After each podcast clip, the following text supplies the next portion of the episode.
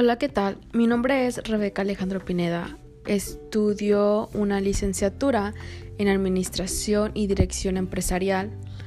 Estoy en el sexto cuatrimestre y hoy me gustaría hablar sobre el comportamiento organizacional. Bueno, para empezar, tenemos que definir qué es el comportamiento organizacional que lo define como el estudio de las personas y los grupos que actúan en las organizaciones. Se ocupa de la influencia que todos ellos ejercen en las organizaciones y de la influencia que las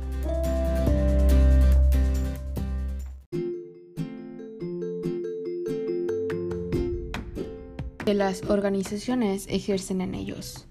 El comportamiento organizacional se define como la comprensión, predicción y administración del comportamiento humano en las organizaciones.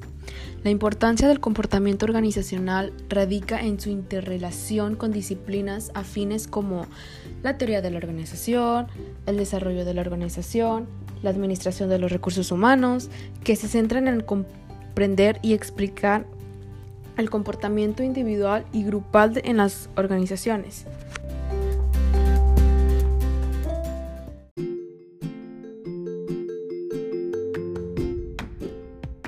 El comportamiento organizacional es una ciencia aplicada al comportamiento que se nutre de las contribuciones de varias disciplinas, sobre todo la psicología, la psicología social, la sociología y la antropología.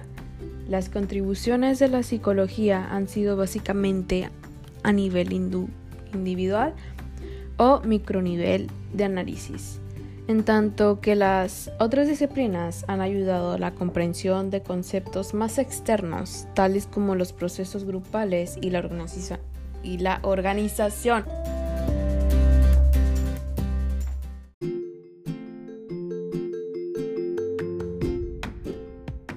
Ahora, ya que mencioné las varias disciplinas del comportamiento organizacional, ahora viene esta pregunta.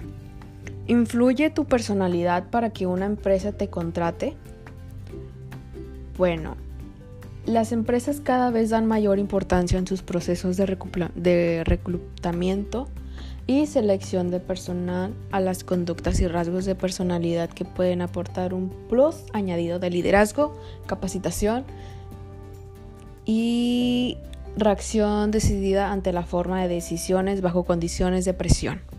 En este sentido, el concepto de competencias viene a definir, a integrar esta nueva visión en la búsqueda de un empleo.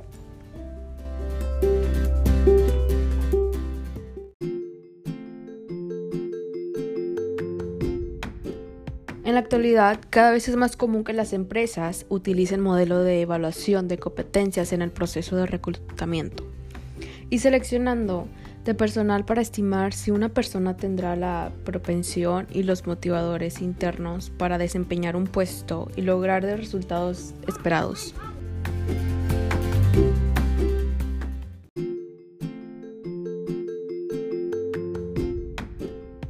comportándose además en la forma en la que esa empresa requiere o bien cuando se trata de empleados actuales de una compañía para medir su desempeño y estimular su crecimiento en la empresa.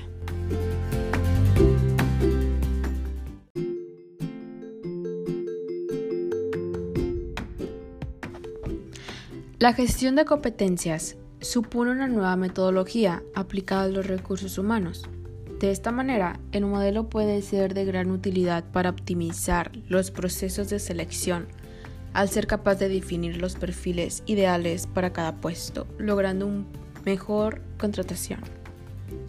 Las cuatro competencias básicas son el liderazgo, interpersonal, solución de, problemas y toma de decisiones, organización personal y administración del tiempo.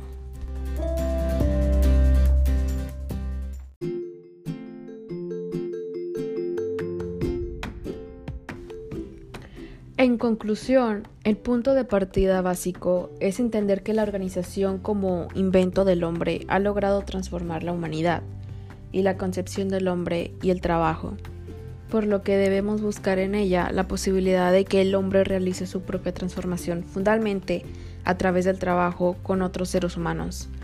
El, enfocar este esfuerzo partiendo de los clientes será lo único que le permitirá a las organizaciones sobrevivir en un futuro y lograr la innovación y la creatividad que demanda los cambios cada vez que más aceleramos.